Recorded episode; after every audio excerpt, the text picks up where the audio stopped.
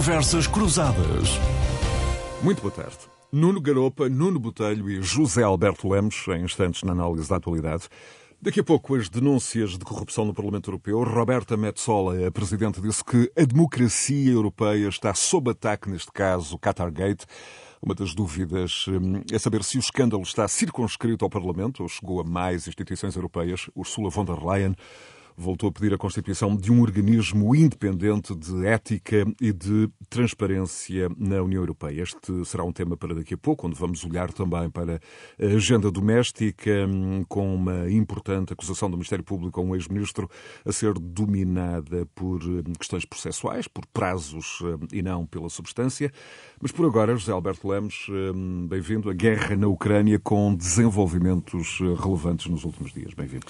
Boa tarde, boa tarde a todos, muito obrigado. Eh, bom, eh, o que é importante neste momento refletir sobre a Ucrânia, que é muito mais do que questões eh, operacionais, eh, militares, etc., até porque já temos chamado a atenção aqui para isso, um certo impasse no terreno devido às chuvas, à neve, à lama, etc., etc., é para a questão económica.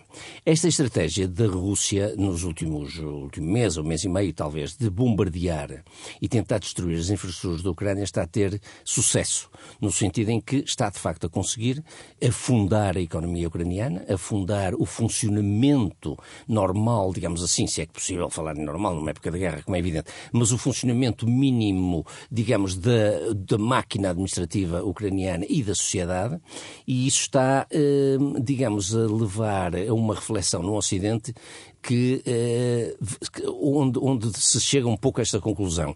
Eh, Putin está a compensar, digamos assim, nos danos económicos, eh, aquilo que não está a conseguir no terreno militar. E isso, há aqui alguns números. Esta semana saiu um artigo muito interessante no Washington Post eh, sobre isto e com dados muito interessantes que eh, mostram como a situação é algo assustadora. Por exemplo, eh, estima-se que antes, das antes dos ataques às infraestruturas, a Ucrânia precisava de 55 mil milhões de assistência estrangeira para o ano de 23, só para garantir as despesas básicas.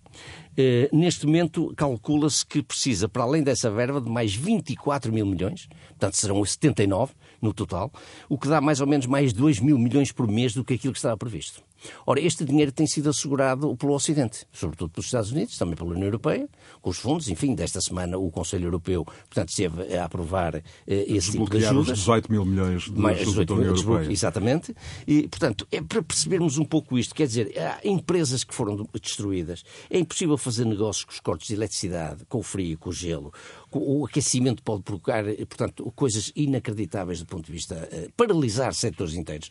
O, a zona sul do país, portanto, que é mais industrializada e uh, minérios, uh, metalurgia, etc., está praticamente paralisada e, portanto, a economia da Ucrânia este ano já contraiu, desde o início da guerra, enfim, no fundo é o ano todo quase, 33%.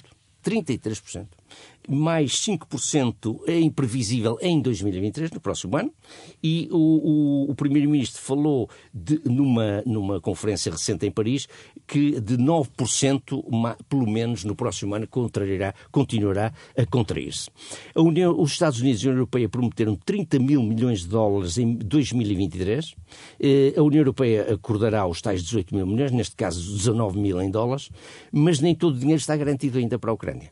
E, portanto, já eh, a Ucrânia teve que imprimir moeda, já, isso já provocou uma desvalorização da moeda em 20%. Eh, o desemprego no país está ao nível dos 30%, a inflação está em 20% e a pobreza aumentou 10 vezes, decuplicou a pobreza no país. Isto Ora, também dá uma ideia do, do, drama social. Do drama social, exatamente. E, no fundo, da grande aposta de Putin neste momento é Exato. mesmo esta é impedir o funcionamento daquele país, da sociedade, o mais possível, destruir as infraestruturas e conseguir, por esta via, que o apoio, digamos, do Ocidente à Ucrânia vacile tanto quanto maior for a fatura que o Ocidente terá que pagar pela guerra. E, portanto, é uma situação muito preocupante. De resto, de resto é nesse contexto que hum, eh, pode, pode ser entendida a última vaga de ataques ao longo desta semana hum, eh, por parte dos russos. Exatamente. Por exemplo, bombardeamentos a Kiev, bombardeamentos a outras cidades, eh, visando justamente... As infraestruturas por exemplo, aconteceu até uma coisa curiosa. Kherson, que já foi deles e que deixou de ser. Houve um míssil que bombardeou esta semana Kherson, o edifício da, da administração. precisamente o edifício da gestão administrativa da cidade.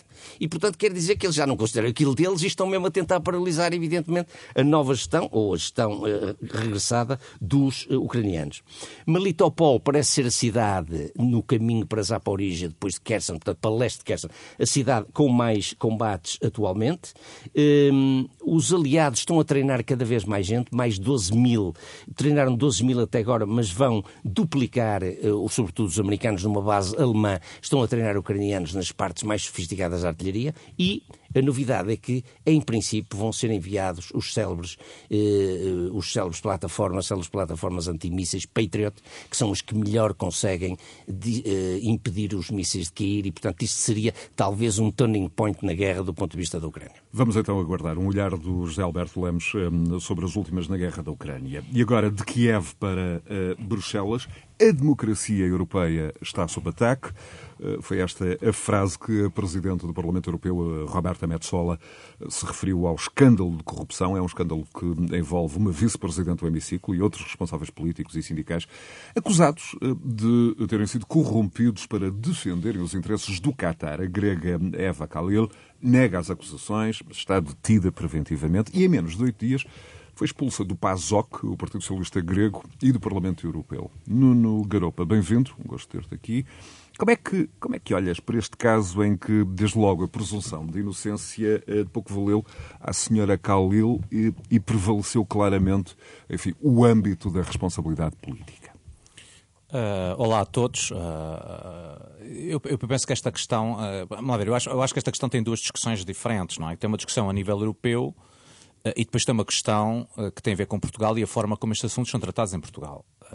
Eu, diria que a segunda questão fica para mais hum, daqui a pouco. Isso mesmo. Em, em, relação à questão do, do, do, Parlamento Europeu, primeiro, é um escândalo relevante, importante e, até certo modo, comprometedor das instituições europeias? É mas não é o maior escândalo de corrupção da União Europeia. E, e ouviu-se especialistas e comentadores estarem a dizer que isto era uma machadada enorme porque nunca tinha acontecido. Não é verdade. Eh, no final dos anos 90 houve um escândalo de proporções maiores que levou à, à, à admissão da, da Comissão eh, Santer, precisamente porque dois comissários eh, do Partido Socialista, Mário Marinho e Edith Cresson, estavam na altura também visados por, por escândalos de corrupção. E, portanto, as instituições europeias lidam com os problemas que as pessoas são humanas. Isto leva-me ao segundo comentário, que é a tentativa de partidarização deste problema. Porque, na verdade, quer este escândalo atual envolve pessoas do Partido Socialista e do PPE, porque o PPE começou por se fazer de vítima ofendida, mas agora também tem membros do PPE envolvidos neste escândalo, como exatamente em 1999 o PPE também começou por se fazer de vítima e, ao fazer-se de vítima, uh, acabou por também ter uh, comissários seus envolvidos no escândalo, inclusive a, a queda da Comissão Santé. Uh, e, portanto, vamos relativizar a primeira questão. Segunda questão, parte da, da, da, da, rapidez e da denúncia como isto foi processado é porque o lobbying está regulado na União Europeia. Isto é um ponto muito importante, porque eu quero voltar a isto quando ouvimos deputados do PS e do PSD comentarem isto, não é? Porque em Portugal há 10 anos que estamos à espera da tal lei que o PS e o PSD diz que estão de acordo, mas não aprovam na Assembleia da República. Ora, Parte do problema aqui é que há uma lei do lobbying. Agora, podemos dizer que a lei do lobbying europeia, ela própria permite e é muito generosa com ex-comissários e com os deputados europeus e com tudo isso. Isso é outra discussão. Agora, essa lei existe e ao existir, o que aconteceu é que há acusações imediatas de que esta deputada, vice-presidente do Parlamento Europeu, como outros deputados e outros assessores do Parlamento Europeu, violaram essa, essa questão. Só depois é que se vai custar a, a questão de natureza penal. Uh, e, e, portanto, isto transforma o processo de uma forma muito diferente daquilo que é uh, em, em, em Portugal porque uh, em Portugal nós só temos a via penal, digamos assim, é por isso que depois se confunde a questão Justamente, Nuno, mas, mas, voltando ainda um, ao âmbito europeu, um, objetivamente há este receio de que um, este caso abale muito a confiança dos cidadãos nas instituições. Nesse sentido, uh, vai, por exemplo, a reação de, de Ursula von der Leyen, também de Roberta Metsola, a refletirem este grau de preocupação, porque há aqui elementos com notícias que mostram para o comum do cidadão, enfim, uh, malas de carregadas hum, de, de dinheiro, hum, há o relato de que o Qatar está na base de, de tudo. Há aqui também este, esta componente hum, de, no epicentro de um órgão que é eleito eh, democraticamente, objetivamente, eh, pelos europeus. Eh, este, este conjunto de suspeitas poder ainda ser mais elevado? Há suspeitas alargadas eh, de uma eventual vulnerabilidade de eurodeputados, por exemplo, eh, não, à influência de Marrocos, de países mas penso, terceiros? Mas eu penso que essa é que é a questão. A questão não é o que nós sabemos neste momento, porque o que nós sabemos neste momento, objetivamente, sendo grave, não é o mais grave que já aconteceu, e, como o mais grave que já aconteceu mostrou, pois há uma perda de reputação e de credibilidade inicialmente, mas as instituições recuperam a sua credibilidade se souberem resolver o problema. Aqui a questão que se coloca é qual é a extensão do problema, o facto de coincidir com as várias polémicas com o Qatar, não é? Porque Marrocos, por exemplo, é muito menos problemático do que o Qatar neste momento, tendo em conta as acusações que já foram feitas, por exemplo, com a ocorrência do Mundial e com a forma como uh, uh, os diferentes uh, órgãos são comprados para fazer votações favoráveis ao Qatar. E, portanto, eu acho que todo o problema aqui relaciona-se com aquilo que já se sabe do Qatar e a forma como o Qatar tem sido tratado na União Europeia. Neste momento, o Qatar tem um tratamento entre a União Europeia que nenhum dos outros Emirados e muitos dos outros países do Golfo têm. E, evidentemente, isso lança suspeitas sobre os mais diferentes, inclusive, como se viu, com as reações do comissário que tem responsabilidade sobre esta matéria, que veio dizer que não tem nada a ver com o assunto e que tudo o que disse e fez até agora foi com a autorização dos outros comissários, dos outros 27 comissários. Portanto, o grande problema não parece que seja o que nós já sabemos, o grande problema que está aqui em cima da mesa é o que é que falta saber e o que falta saber ser muito mais grave do que aquilo que nós já sabemos. José Alberto Lemos, uh, para já este caso parece, enfim, circunscrito a um número relativamente reduzido de pessoas uh, que estaria envolvido uh, num esquema de corrupção uh, clássico, enfim, de subornos em troca uh, de influência política, mas como o Nuno Garopa referia, um, há aqui o contexto uh, específico do Qatar, não só o futebol, mas também um momento em que há uma grande demanda de promoção de negócios no setor da energia, sobretudo gás natural. Há também questões como a liberalização de vistos para o Qatar, para o Kuwait. E há esta questão que o Nuno Garopa colocava de saber se este lobbying ilegal uh, fica, está circunscrito ao Parlamento Europeu ou se chega a mais instituições europeias. Como é que, como é que olhas para esta questão? E vou já ao Nuno Botelho. É, bom, antes de mais nada, a salientar aqui uma grande ironia em tudo isto. O Qatar gastou milhões e milhões e milhões, não é verdade, para melhorar a sua imagem internacional. E só piorou, quer com, quer com o Mundial, quer agora com este escândalo. Portanto, o Qatar está farto de fazer lobbying em toda a parte, se corrompeu a FIFA, corrompeu deputados europeus, pelos vistos, corrompeu uma série de instituições e de pessoas, para melhorar a sua imagem internacional. E no fim do Mundial vai ficar com a imagem pelas ruas da amargura muito pior do que estava antes. Portanto, do ponto de vista dos mecanismos europeus, há de facto um registro de lobbies e um certo controle de lobbies no Parlamento Europeu, em Bruxelas em geral, coisa que não é em Portugal, como a União Europa salientou. Eh, há esse controle e esse tipo de, de atitude no, por exemplo, no Congresso americano é muito mais, eh, muito mais apurado, muito mais profundo, eh, e já tem havido até gente eh, condenada eticamente e até judicialmente por causa disso. A lacuna em Portugal é patente nessa matéria, mas, na verdade, esse controle também não evitou que isto acontecesse.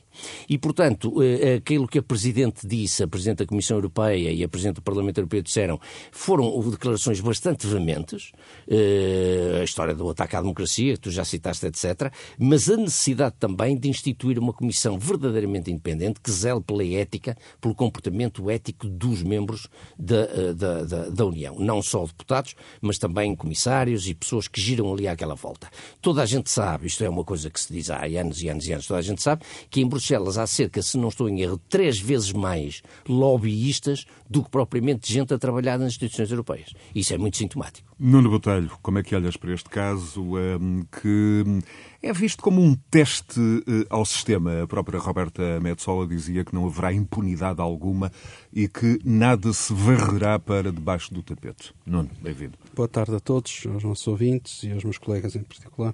Uh, eu diria que, depois do que já foi dito, uh, resta-me pouco a acrescentar, a não ser que, ponto número um, de facto, isto mancha a, a reputação da União Europeia, uh, porque, de facto, os cidadãos europeus já sentem hoje uma grande distância entre aquilo que são as decisões da União Europeia e, e aquilo que lá se passa em Bruxelas e aquilo que de facto é a realidade dos seus problemas.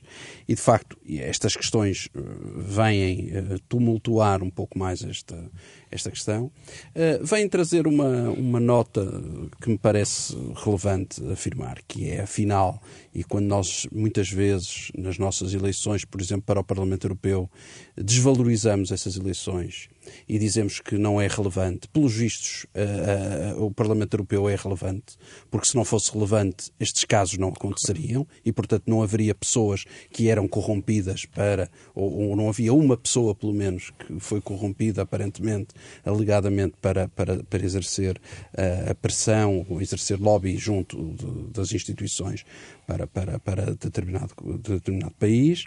E, portanto, eu acho que isso é, desde logo, de assinalar. Ou seja, o Parlamento Europeu tem a sua relevância, tem uma importância grande e as instituições europeias são fundamentais. É com base nisso que, de facto, nós temos vindo a assentar a construção do nosso país nos últimos anos. E, e eh, como disse o Nuno Garopa, e muito bem, estas instituições são geridas e, e, e existem homens à frente delas, e mulheres, homens e mulheres, entende-se homens com H maiúsculo, um, que de facto são humanos e que falham. Uh, quero crer e, e, acredito mesmo que são exceções estes casos, são exceções que de facto mancham o bom nome dessas instituições uh, e, portanto, são casos que exemplarmente foram uh, tratados, o que nos leva a pensar porque é que de facto, em Portugal, isso não acontece, mas sobre isso iremos falar a seguir. Dito isto, eu, eu, eu, eu, eu referia que ainda que, de facto, enaltecia a forma célere como as instituições europeias atuaram. A suspensão da eurodeputada e da, ou, e, e da sua vice-presidência uh, é, a todos os títulos, a meu ver, Isto é, partilhas do ponto de vista de que a forma como as instituições europeias vão reagir a este caso uh, vai ser determinante para, um, eh, enfim, a, a, maneira como os cidadãos vão reagir um, a este caso e vão olhar para esta Sim. máquina mais institucional, mais burocrática, Sim. que não tem propriamente a melhor das imagens. Sim, Enfim, esta no, é uma máquina muito burocrática. Comum. A União Europeia é uma máquina muito burocrática. Quem já esteve em Bruxelas e já esteve, eu já estive, e todos, se calhar nós aqui já, deste programa já estivemos, já uh, sabemos que aquilo é uma uma máquina, uma teia muito burocrática. Mas, eh, ao contrário do que acontece em Portugal, e temos vários exemplos, não, não ouvimos em momento nenhum nenhum responsável comunitário dizer é o tempo da justiça, por exemplo. É, são expressões que os portugueses estão fartos de ou ouvir. Ou presunção de inocência. Ou que ah, temos que dar tempo ao tempo, ou, o tempo da justiça, ou, ou a presunção da inocência, ou o deputado disse-me que estava de consciência tranquila, ou uh, todas essas expressões que nós, portugueses, estamos a começar a ficar um bocadinho fartos de ouvir. E, portanto, Desculpa, sobretudo porque são usadas como, como o pretexto dilatório. Exatamente. Para, para tomar decisões. Exatamente. As expressões em si têm, têm substância e têm razão de ser. O Exato. problema é que são sistematicamente usadas para adiar eh, não. qualquer decisão política. E, e como se uma, uma questão destas não fosse também uma questão política. Claro e, e, que carecesse, neste caso, de um juízo político e de um escrutínio político que eh, merece ser analisado. E, e quem votou, os europeus que votaram na, na, na, na, dita eurodeputada, não votaram para ela e simplesmente ter tido aquela atitude. E, portanto, imediatamente foi suspensa, e isso, para mim, é um exemplo que deve ser seguido e deve ser analisado. Já daqui a pouco vamos. Eh, vamos... E, podemos depois, e, devemos Exatamente. fazer o paralelo. Vamos a essa questão. Antes, eh, eu gostava de ouvir do Nuno Garopa e do Nuno Botelho e do José Alberto Lemos esta questão de enfim, várias instituições eh, ligadas à luta anticorrupção, eh, à defesa da transparência, vieram defender que este caso torna absolutamente evidente a necessidade um, de uma reforma um, nos mecanismos de supervisão, de controle ético uh, das instituições europeias, uh, das instituições europeias, uh, um controle ético que manifestamente não tem um, havido. há pouco o, o Zé Alberto falou, por exemplo, da importância do lobbying nas democracias modernas, o caso do lobbying, por exemplo, nos Estados Unidos e em Washington, onde estás regularmente, eh, Nuno, ou com estas centenas e esta proporção de lobistas eh, presentes em eh, Bruxelas. E a Transparência Internacional vem defender uma reforma imediata das regras, por exemplo, dos denunciantes, os, os whistleblowers, a abolição de um gabinete de governação secreta no Parlamento Europeu, a revisão do Código de Conduta dos, dos eurodeputados, rigor absoluto no registro do lobbying de países terceiros, mas à cabeça de todas as uh, sugestões. Nuno Garopa está uh, à apresentação por parte da Comissão Europeia de um organismo independente de ética com poderes alargados para poder supervisionar, investigar e executar em, em todas as instituições. De resto, uma promessa, este organismo independente de supervisão, uma promessa de Ursula von der Leyen, assumida quando ela tomou posse há três anos, mas nunca concretizada. O caminho é por aqui? É, eu, eu, penso que essas questões, obviamente que o caminho é por aí, mas vamos lá ver, nós temos que relativizar isto. Uh, o que nós hoje vemos em Washington também é consequência de muitos escândalos. Quer dizer, eh, não há, eu não conheço país nenhum onde claro. a, legislação, a legislação de lobbying vá à frente dos acontecimentos. A legislação claro. de lobbying vem sempre a reboque claro. desses acontecimentos. E, portanto, é normal que os Estados Unidos levem uma grande vantagem, porque também levam uh, mais uh, 150 anos que a União Europeia a lidar com estas matérias. Agora, dito isto, obviamente não há desculpa, que é necessário fazer isso. Eh, que é necessário eh, eh, regulamentar e criar instituições para limitar este lobbying, que o próprio lobbying vai mudando de natureza, porque a tecnologia, a integração das economias, a globalização muda a natureza desse lobbying. E depois há aqui um aspecto que a União Europeia tem tido muita dificuldade em lidar, como nós sabemos, aliás, porque nós tivemos o, o antigo Presidente da Comissão Europeia, José Manuel Durão Barroso, visado em algumas desses processos, que é que, o que é que se faz aos ex-presidentes e aos ex-comissários, não é? E hoje corre o boato que um terço dos dos ex-comissários eh, vivem, eh, que acumulam a pensão que têm da União Europeia com lobbying em Bruxelas. Ora, isto cria problemas. Isto, inclusivamente, começa a atingir ex-membros dos tribunais europeus, não é? Portanto, pessoas que saem, terminam os seus mandatos nos tribunais europeus, como advogados gerais ou como juízes, e que depois terminam a colaborar com lobbyings e, uh, e sociedades de advogados em Bruxelas. Portanto, tudo isto tem que ser regulamentado, porque, evidentemente... Nuno, mas o que é que, o que, é que mudou uh, desta vez? É uma guerra na Europa? É uma incerteza no plano uh, internacional? Eu... Este é o escândalo que se dispensava. Há quem tenha lembrado nos últimos tempos que a Rússia, através dos seus oligarcas, eh, comprou holdings europeias, recrutou ex-governantes alemães, o caso sim, Schroeder, por, Schroeder, exemplo, por exemplo, clubes sim, de futebol britânicos, eh, com, comprou fundos imobiliários mas britânicos mas aí, e chegou depois a um cenário em que tornou dependente, do ponto de vista energético, boa parte da Europa, a Alemanha em particular. Sim. E agora temos um escândalo no momento em que a Europa está a trocar dependências. Uh, sabemos da importância Mas, do, oh, do Qatar no, no, que tem a ver com o gás um, e, e, esta necessidade quase debilita a Europa do ponto de vista uh, negocial. É assim, é assim, é assim, assim eu, ah, podemos especular sobre as mais variadas razões porque é que isto sai agora e não saiu antes e não sai depois. Agora, é evidente que há elementos, indícios provatórios que neste momento estão disponíveis que não estavam. Agora, eu não vejo aqui teorias de conspiração de que são, como também se já tentou, de que são os russos que estão a tentar agora criar uma situação para Sim. prejudicar a União Europeia. Sim, eu é, também que... não acho, não acredito nessa cabala. Sim, é. eu, eu, não vejo cabalas aqui. Agora, que ela ou que este grupo de pessoas não sejam as únicas pessoas que têm este tipo de problemas e de atitudes, isso também acredito. Também mas, acredito, é, claro, é, evidente.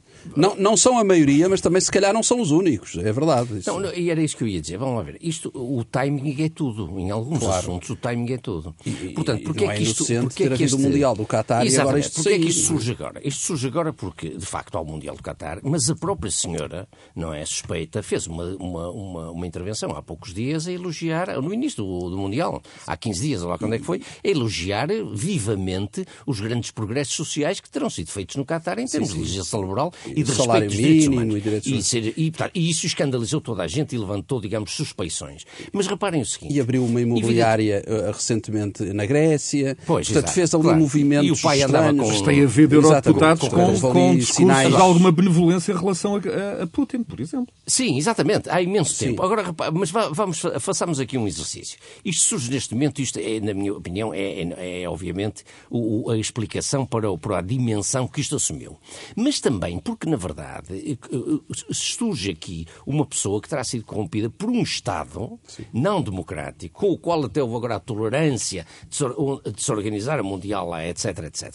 Mas, mas escândalos, ou coisas deste género, eh, houve de certeza já dezenas ou centenas delas em Bruxelas, por exemplo, com a indústria farmacêutica ou com a indústria da, da por exemplo, as grandes tecnológicas, as, as, quatro grandes tecnológicas do mundo, que andaram há anos sem pagar eh, impostos, vão agora finalmente pagar em 2024 os tais 15% mínimos. Quantos lobbyismos é que essa indústria, eh, digamos, exercitou em Bruxelas para evitar que fosse taxada?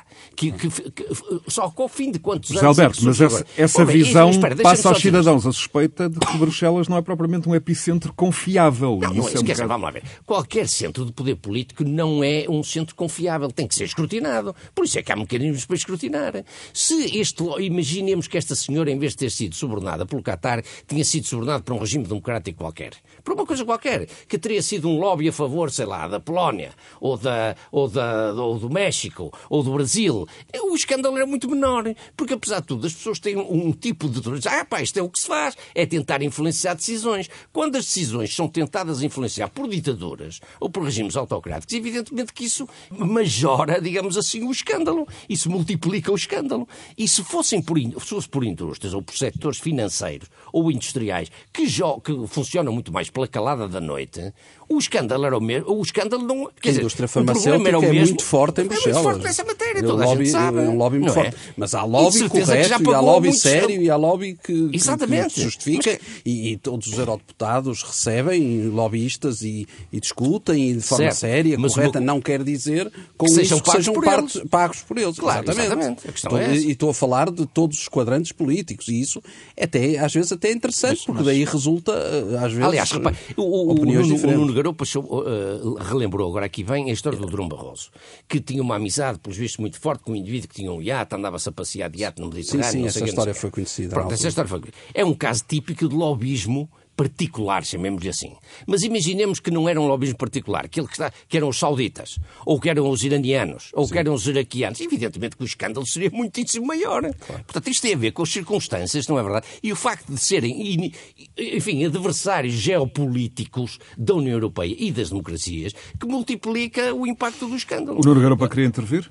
Sim, apenas dizer que depois aqui há um, há um outro ângulo desta questão, que é, uh, eu acho que há muito mais tolerância com uh, este tipo de financiamentos, quando esses financiamentos se destinam aos partidos políticos, de que quando se destinam às contas pessoais Exato. dos deputados. Sim, sim, sim, porque isso é verdade. Não... Porque, porque é evidente que aqui há um problema de financiamento. Ninguém sabe muito bem como é que estes partidos são financiados. Claro. O Partido Popular Europeu, o Partido Socialista Europeu, sim, o Partido sim. Liberal Europeu. E aí há todo um contorno a perceber, enfim, não vamos falar de entidades de contas, porque nós também temos uma história longa em Portugal com entidades de contas dos partidos. Mas há, há aí um problema. Nossa, há... é, um, é, uma história engraçada. Exatamente. Graça. De Mas construção a... civil, que nunca mais é instalada. Claro. Mas a questão, a questão é que esse, esse financiamento, digamos, por baixo da mesa, através do lobbying dos partidos políticos, é muito mais tolerado, porque se percebe Exato. que está a financiar o partido do que quando é para financiar uma pessoa em particular, claro, claro. Eh, privadamente, para fazer as suas contas para, a sua, para o seu pé de meia para a reforma. E, portanto, aí é que a questão. Aliás, o, o companheiro da, e, da, da, deputada já veio dizer que uma das coisas que ele está muito triste é que se corrompeu por dinheiro que não precisava. Uh, e, portanto, isso diz muito de toda, de toda a forma de pensar, não é? Uh, que ele não precisava daquele dinheiro, não ele não percebe muito bem porque é que se deixou levar por aquela rede. Pronto, é a vida, é, é, como, é como o rei emérito de Espanha, também não sabe muito bem porque é que se deixou levar pelo, precisava. Pelo primo da Arábia que lhe deu aquele dinheiro. É que, passa, e quanto, uh, Nuno Botelho, a esta indisfarçável ironia de ver políticos portugueses, sobretudo uh, da área socialista, que nunca fizeram juízos, enfim, éticos ou políticos, uh, por exemplo, sobre o processo envolvendo o ex-primeiro-ministro José Sócrates, qualificar este caso com a senhora grega Khalil de vergonhoso e usar expressões como nojo, raiva, um, para descrever o comportamento um, da, da grega Eva Khalil e exigir imediatas consequências políticas. Olha, eu acho que isso cobre de ridículo e de vergonha esses responsáveis políticos. Acho que isso é, é algo que, que, que, lhes fica muito mal. Porque, hum, pelo facto de estarem em Bruxelas, eles têm eco em Portugal. E, e eu acho que as pessoas em questão estão convencidas que falam e que as pessoas não os ouvem nos países de origem. É mais um erro que, de, de percepção que existe de vez em quando por parte dos eurodeputados. Um desses elementos foi Pedro Marques, do Partido Por exemplo, por exemplo. Um, e, portanto, isso cobre de ridículo a pessoa em questão. Uh, eu acho que, de facto, não há... Quer dizer, uma pessoa que pertenceu ao governo de José Sócrates, um, é evidente que José Sócrates ainda não foi condenado a nada, Mas quer dizer, e que há, podemos entrar todos na presunção da inocência, na, alegadamente, mas quer dizer, todos nós já percebemos que alguma coisa de, de estranho aconteceu, não sabemos bem o quê, e estou aqui a falar com todos os cuidados, uh, mas alguma coisa aconteceu e, portanto, é, no mínimo, uh, incauto uh, da parte do eurodeputado falar dessa forma. acho muito bem que fale, mas deveria ter falado da mesma maneira de outras pessoas quando uh, há declarações públicas a defender esses processos, também eles, no mínimo, nebulosos. E, portanto, é, é, é aquela maneira portuguesa de ser, de, que, de facto, uh, não ter coerência, não ter, de facto, não se dar ao respeito e depois quer -se ser respeitado. E esse é que é o problema, muitas vezes, dos nossos políticos, e fazendo já a ligação para Portugal, é que eu acho que não há, da parte dos, dos políticos portugueses, uma ideia de tirar consequências destes casos, nem de tirar, eh, eh, de facto, ilações daquilo que deve ser tirado.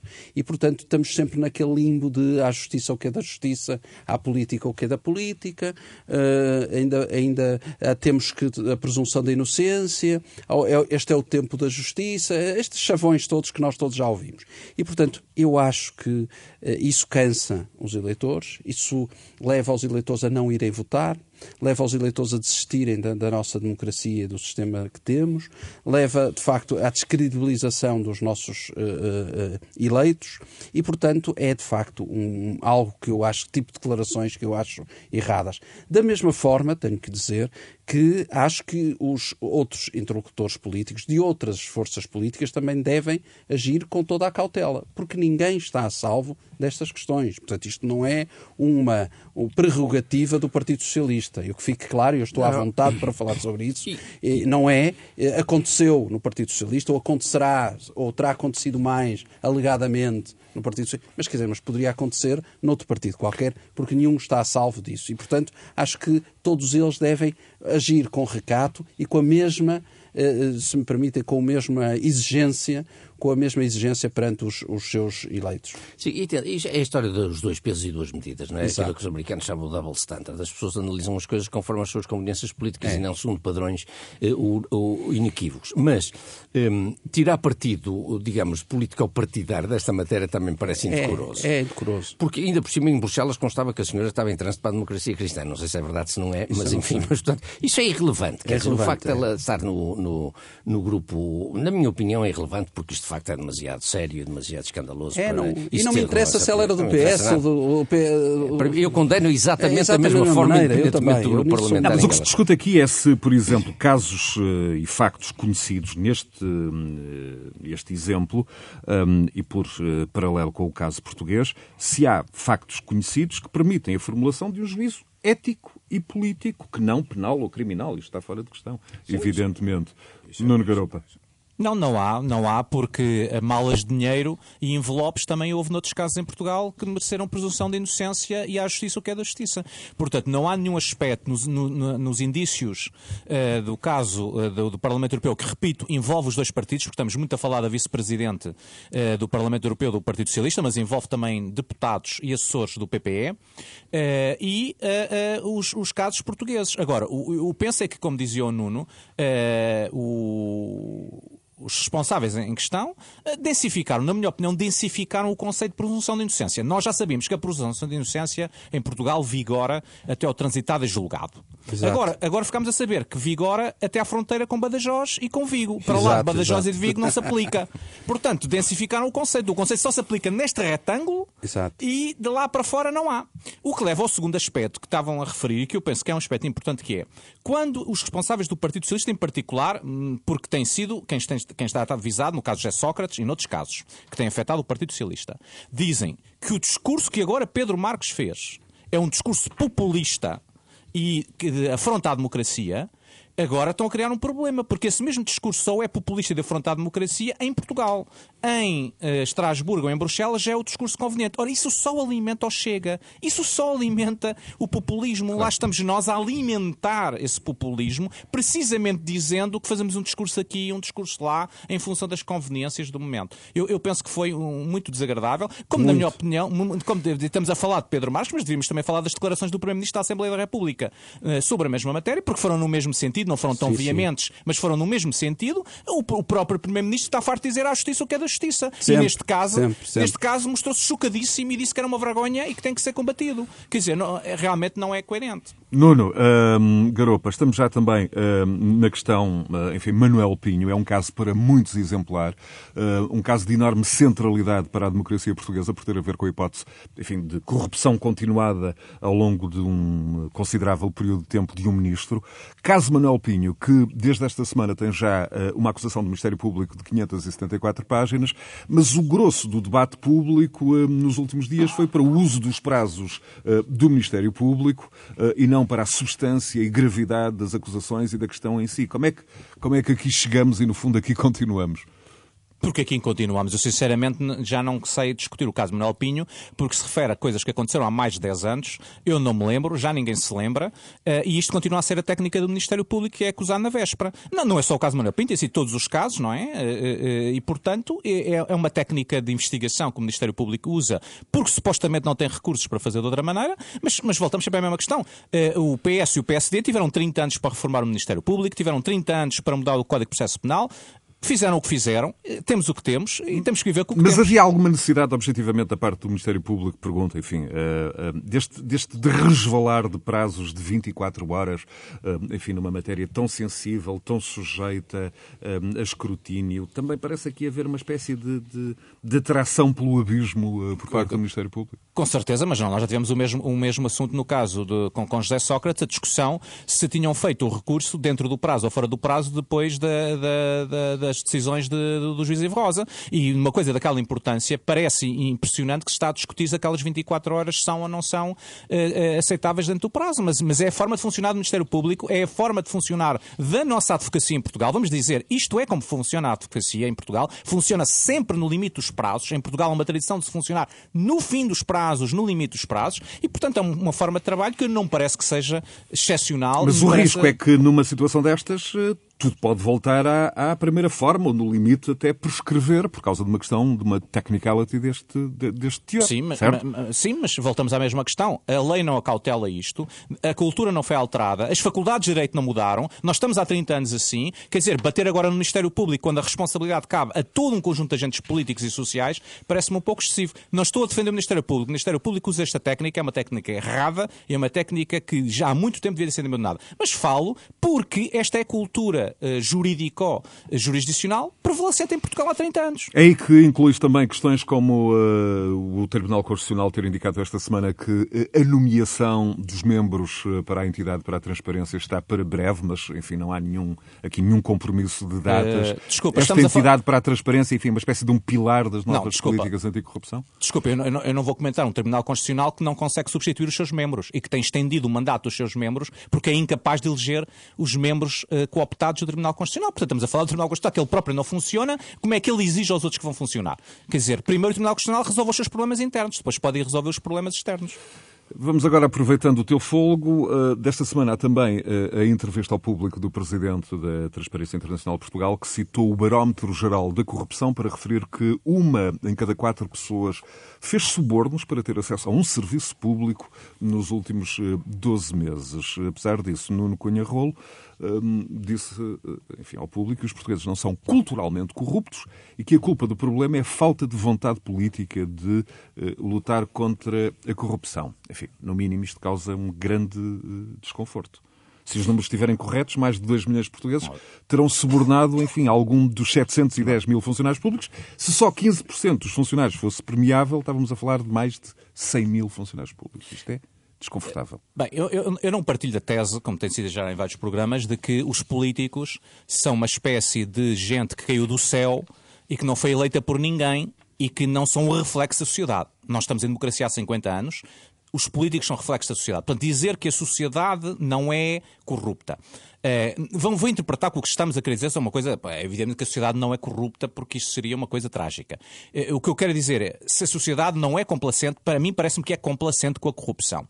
Agora, dizer que a sociedade não é complacente com a corrupção, não quer corrupção, mas depois 25% das pessoas, pelos vistos, está à vontade com o assunto e sistematicamente não é um tema que leve a, a eleição de, de, outra, de outros políticos, portanto, dizer que a culpa é destes políticos, eu faz-me um pouco de confusão. É evidente que há responsabilidade política, há falta de vontade política política, nisso estou completamente de acordo, mas também, evidentemente, há uma enorme complacência da sociedade portuguesa por razões históricas, por razões económicas, pela pobreza, pela sociedade, enfim, depois podemos ter aqui explicações antropológicas e culturais. É evidente que toda a gente percebe. Pela iliteracia também. Pela iliteracia, mas é verdade, é quer dizer, quase toda a gente em Portugal percebe que vive rodeado de um ambiente onde há cunhas, onde há telefonemas, onde se pedem favores, onde se trocam favores. Ora, esse ambiente é um ambiente de complacência de corrupção, porque, evidentemente, outra coisa é dizer que as pessoas cometem o crime de corrupção que está tipificado no Código Penal. Isso parece claro. que muita gente não o faz, não é? Agora, que há complacência, há nas atitudes culturais que nós temos de toda a vida e as coisas são como são. Muito bem. Referiste aí a questão da pobreza e, e num plano estritamente político, a incontornável entrevista uh, da última semana do Primeiro-Ministro à revista Visão, uh, uma entrevista, enfim, onde entre ataques num tom pouco comum uh, à oposição, um, o Primeiro-Ministro comunicou ir passar um milhão de cheques de 240 euros. Primeiro foi um cheque de 125 euros para quase todos, agora um de 240 euros para as, as famílias mais desfavorecidas, o que, Nuno Botelho, se cada família tiver uma média de três pessoas, irá abranger um universo de 3 milhões de portugueses em dificuldades com eh, a inflação. E não tem faltado as análises um, a apontar para o facto da motivação deste dinheiro a ser, enfim, que é preciso gastar uh, dinheiro para fechar o ano sem contas públicas boas demais, as receitas fiscais subiram quase 20% e o governo percebeu um, que facilmente teria um superávit orçamental, o que seria inaceitável num país com dificuldades. Daí esta decisão? Qual é a tua interpretação? Olha, oh José Bastos, nós tivemos, de facto, esta semana, uh, António Costa, versão Pai Natal, tem a ver com, de facto, a época natalícia. Tivemos António Costa a distribuir cheques de 240 euros, que não vão resolver a vida a ninguém um, por muito que as pessoas gostem, e eu acredito e percebo que para algumas pessoas possa fazer diferença momentânea, mas será meramente conjuntural e de facto não vai resolver problema nenhum. Mais valia que de facto o país estivesse e o Primeiro-Ministro estivessem focados em ver até que ponto é que era possível melhorar os níveis de crescimento económico do país e até que ponto é que seria possível devolver esse dinheiro à economia para fazê-la crescer e não desta forma.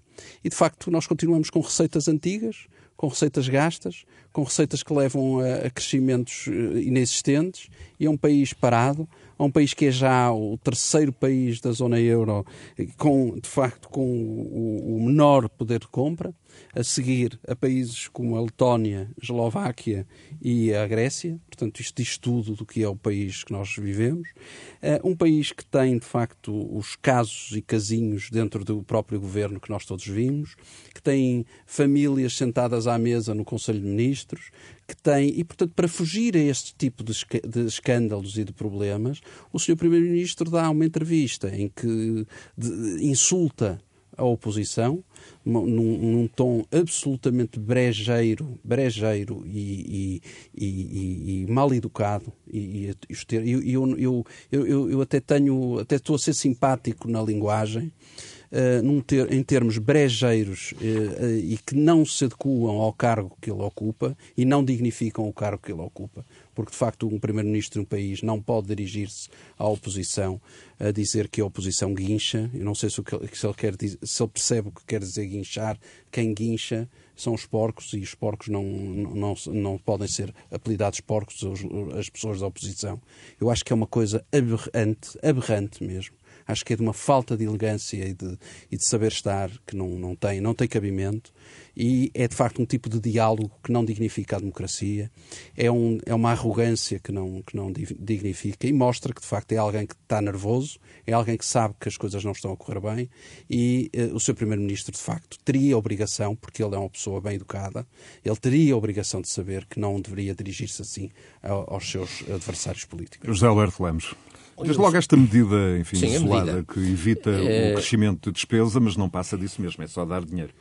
É só dar dinheiro, quer dizer, mas repare já é a segunda ou terceira vez que isto acontece este ano, não é? Eh, esta medida tem pelo menos uma virtude sobre as anteriores, em relação àquilo que eu critiquei nas anteriores, que era ir para pessoas que não necessitavam dela ou que não deviam usufruir delas. Esta está restrita às pessoas verdadeiramente necessitadas dela.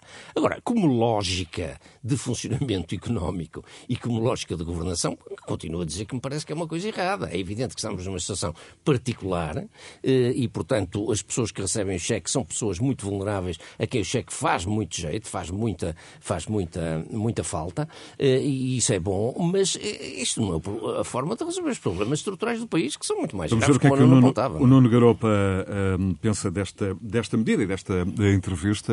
No fundo, eh, Nuno, quem tem enfim, uma arrecadação fiscal, uma receita fiscal desta magnitude, pode eh, ou deve descer impostos, baixar a dívida, aumentar o investimento, enfim, opções que visem o crescimento futuro ou, ou não? Ou preferir o curto prazo? Vamos ver, isso, isso é uma decisão que o, que o Governo e o Primeiro-Ministro tomaram, não é? Agora, o Primeiro-Ministro diz algo muito mais do que a medida, quer dizer, nós estamos a falar da medida, mas o Primeiro-Ministro, eh, quando fala dessa medida e anuncia a medida, ele, ele, ele, ele numa resposta a um conjunto de perguntas da jornalista, em que ele diz algo muito importante, que é eh, não só que vai estar ali até 2026, como não vai fazer reformas. Ele diz, essas reformas de que andam a falar são as reformas da direita. Pois, ele, pois, ele já fez reformas. As reformas, ele diz, a reforma que nós fizemos é da coesão social e dá o exemplo da medida como a reforma estrutural. E diz também um habituem-se eh, eh, e ultrapassem o facto do PS ter tido maioria absoluta. Isso, isso é um segundo aspecto que eu me parece que é, é, já, já lá vou. Mas a primeira, o primeiro aspecto é todo aquele raciocínio de que haviam de que a maioria absoluta ia produzir um governo diferente, reformista, isso foi um sonho. Aliás, lembro-me que tivemos essa discussão aqui, em que eu anunciei o meu pessimismo antropológico e, pelos vistos, empiricamente confirmado, de que essas reformas não são para fazer. Se querem essas reformas, votam no PSD. Quem vota no PS, quem teve 2 milhões de votos foi o PS, o PS essas reformas não fez. Isso textualmente foi o que ele disse.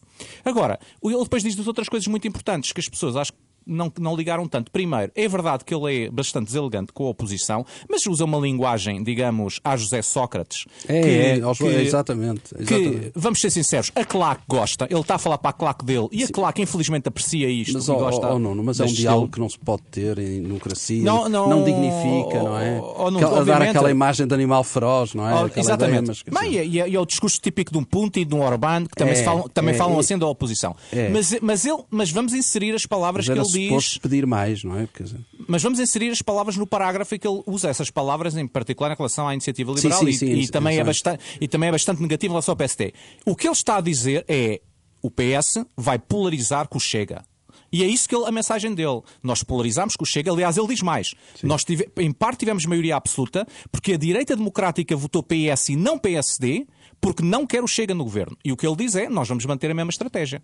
Portanto, a polarização é com o Chega, não é com o PSD. Isso fica muito claro. E só para terminar, a terceira questão que ele, para mim, mais importante é acabem especulações internas no PS sobre a sucessão. Eu vou estar aqui até 2026, portanto, escusam Sim, de estar sim, aí. é escusam de estar aí com, com, com Pedro Nunes Santos e Medinas e a falar disto e, E daquilo e ideias, daquilo outro, e com é, ideias. Eu estou aqui até 2026. Muito bem. Por É. último, mas não menos importante, José Alberto Lemos. Obrigado. Eu eh, aproveito para. Queria-me despedir de- de- da Renascença, do auditório da Renascença e das pessoas da Renascença com quem trabalhei. Portanto, foram. eh, este é o último, a minha última participação aqui em antena. Foram sete anos de trabalho mais ou menos regular com esta estação. Eh, queria agradecer eh, a todos que colaboraram, com quem colaborei, que colaboraram comigo, eh, na pessoa do diretor, o Pedro Leal, que me contratou. Sete desses, quatro desses sete anos, como muitas pessoas se lembrarão, foram como correspondente em Nova Iorque, que foi um, um período muito gratificante da minha carreira. E queria-te agradecer aqui, particularmente, a todas as pessoas com quem também estive neste programa, naturalmente, e depois todos os comentários, mas na pessoa do diretor, os trabalhadores com quem colaborei, colaborei e a ti, Zé Bastos, que me convidaste inicialmente para cá e que me trouxeste para cá. Portanto, muito obrigado. E também reiterar que trabalhei na Renascença com total à vontade e liberdade de expressão durante estes sete anos. José. Alberto eh, Lemos, a partir de janeiro, é provedor do Diário eh, Público. Eh, José Alberto Lemos, um até já, foi um gosto partilhar este espaço. Foi um Com gosto. Nuno Garopa e Nuno. Botelha, mais um. Conversas eh, Cruzadas, disponível a qualquer hora em rr.sa.pt e eh, no podcast. E fica também, evidentemente, a indicação de que estamos eh, a pouco mais de duas horas do início da final do Mundial de Futebol no Qatar com a final França-Argentina. A não perder esta. Conversas Cruzadas.